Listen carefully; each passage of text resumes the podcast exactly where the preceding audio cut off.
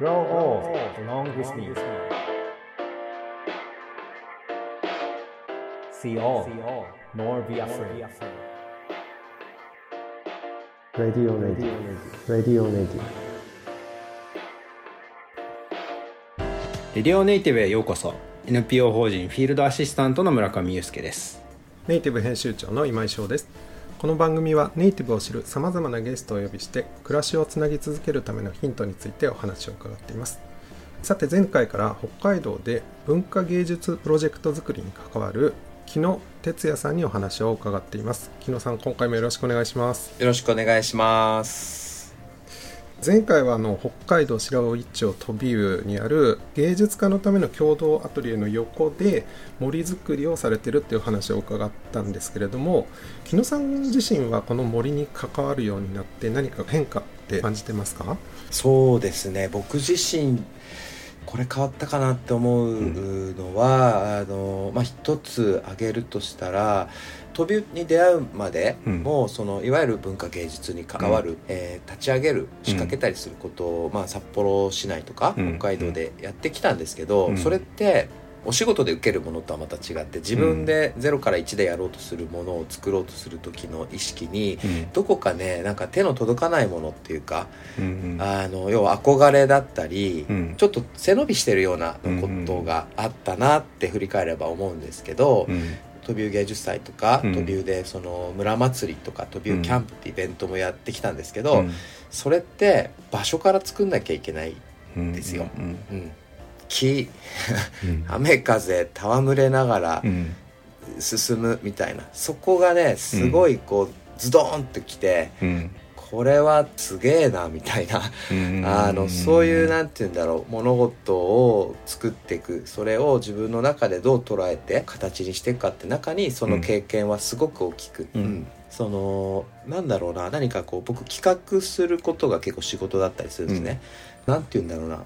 めちゃくちゃ時間かかるわけですね。道作りでもう何百回と熊笹狩り戦いながら、やっと12メートルみたいな、うん。あのそういう作り方を日頃していくっていうことはそこに至るプロセス、その道作りに関わってきた時間、人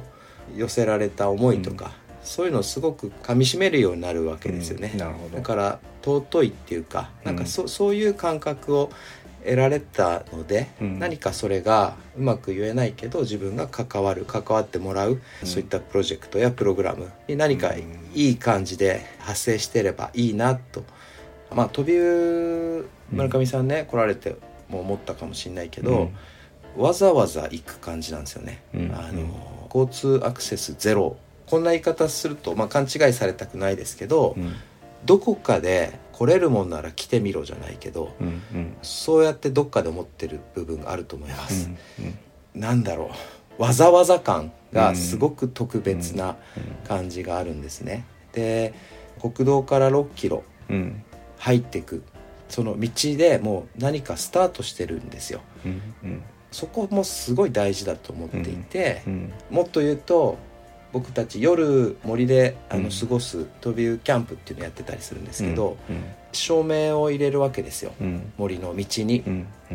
すごく昔やってた時は、うん。なんだろうキラキラした光る棒状のライトとかをこう、うん。バーって張り巡らしたりしててなんか違うなと思ってたんですね、うん。である時から舞台照明家うん。の人に入ってもらって、うん。森を灯してもらった時にあこれ来たなと思ったのが、うんちょっと怖いんですよ、うん。あの要は引き算なんですね照明が、うんうんなるほど。安全のために灯すっていう感覚じゃないのがあるんだって知ったというか、うん。本当に最低限ですごく物語がつながったと思うし、だからなんて言うんだろう怖いっていう感覚がすごい大事だなとも思いました、なるほど、うん引き算っていうとこもそうだしその国道に入ってる時から近づいてるって感覚があって話もあった時に前回年間のスケジュールを決めるって言ってたんですよね確か、うんちょっと僕不思議に思ってたとこがあって今の話から逆算してちょっと想像すると日にち決まってた方がカレンダーに丸つけちゃったりしてねそわそわみたいなところも含めて、なんかそういうところがなんかそのどうどうなんですか？その日にちを決める、日にち決めた方が、うん、いやみんなにお知らせしやすいっていうか。で単純にあの そその方がいいよねっていう運営していく上いいよねって話、うんうんうん。あの日野さん自身がその文化芸術のねプロジェクト作りをしていく時って、ちょっとごめんなさいなんか論点ずれてるのかもしれないけど 芸術アート作品作りってすごくスケジュールが読めるようなもんじゃなかったりするじゃないですか。前回国松さんも言ってたけど急にこうスイッチが入っちゃってみたいなうん。作品がバーってできていくとこもあればずっとなんか見ないふりしてるみたいなとこも含めて、あーなんかすごく感性でスケジュールが決まるような気がしてたんですけど、うん。だからこそなのかもしれないけどそういうことを待っていたら多分芸術祭というかプロジェクトってなんかもういつどんな時に起きるか分かんないような状態になるけど、うんうんなんとなくこのシーズンになったらこういうものを見たいよねっていうのがちゃんと出来事として起きるような感覚で、木野さんのお仕事ってその布石を打っていかなきゃいけないのかなっていう気もするんでなんかそういう経験がなんか今森づくりのその人のコミュニティ作りにもなんかすごく接点があるように聞こえたんですけどそれってどうですか？確かになんていうのかなこう当然芸術祭っていううん日にちがあったりするから、その逆算でスケジュール切るっていう必要なねその運営のこととか企画とか、オファーとかチラシ作ったりとかあると思うんですけど、今の村上さんの話でいくとその想像の種っていうのかな、うん。ヒントになるようなこと必ずしもそれが得意なうん。わけじゃない人たちも含めて、うん。要はトビアートコミュニティのいいところあのでそのアートの専門っていうか、うん。アーティスティックなことに関わってる人はうん。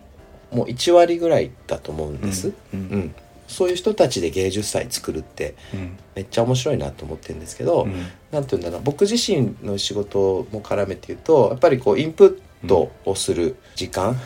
感覚うん。フレッシュでありたいとかも思うしいつも僕はこうなんかそういうの、まあ、好きっていうのもあるんですけど、うん。あこういうの面白いなこういうの面白いなっうん。ていつも考えているんですけど、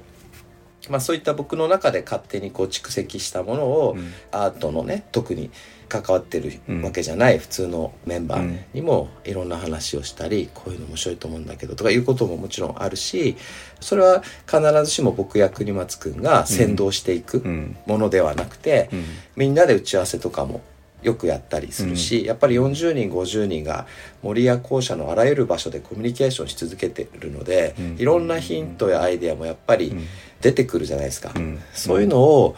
拾い上げて、うん。次の芸術祭でやってみようかとか、うん。そういったことをね割とこの2年3年うん。意識してうん。意識を強めてるかもしれないです。ちょっと答えになってたか分かんないけど、なるほど。まあ、アートっていう作品が結果であるとしたら、うん。この森づくりの活動っていうのは多分私は今その途上にあることを見せるっていうかその途中経過みたいなことを見せる活動なのかなというふうに思いました、後半もよろしくお願いします。お願いします。The best is yet to be, the last of life for which the first was made.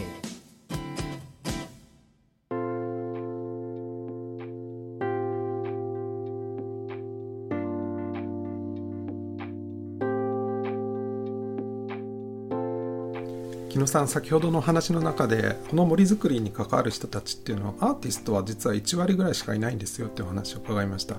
残り9割の人っていうのはどういう人たちが関わってるんでしょうか？そうですね。年齢で言うとね本当赤ちゃんからお仕事を終えた70代の方たちまでいろんな人っていうのが当てはまる、うん。と思います。はい。みんなどこでどう知ってちょっと勇気がいると思うんですよね新しいコミュニティに入っていく、いやそう思うそう思う。でその時にまあ全員が全員やりたいなって思ったからといってもそこに踏み出すかどうかはちょっと全員とは思わない、だけどその踏み出した人が第一声って言ったらいいのかなってどういうことを言うのかなっていうのが、まあそれもう十人十色だと思うんですけど、うんうんうん。どんなことなんですかね。あのこれは森づくりの10年だから一昨年ぐらいの時に、うん。トマト農家やりながらうん。ビデオ作品作る仲間がいてうん。彼とラッパーのメンバーもいて、を中心にこっそりっていうか、うん。メンバーを一人ずつ呼び出して映像を取り出したんですよ。え。割と同じ質問をする。うん。なんでそもそも飛び知ったのとか。うん。あの最初どう思ったのとか、うん。でそれはね未完のまま終わってて。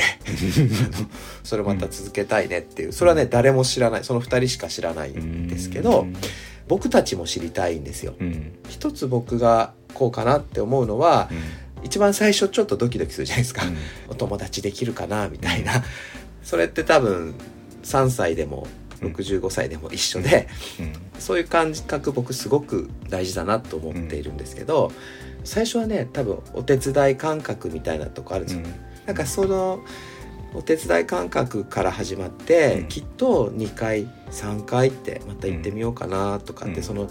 1回に1回はねなんか来れるような気がするんですけどやっぱり3回4回っていうのを、これまた行こうっていうのってだんだんこうその勇気みたいな気持ちがちょっと楽しさになってって、でその楽しさの中には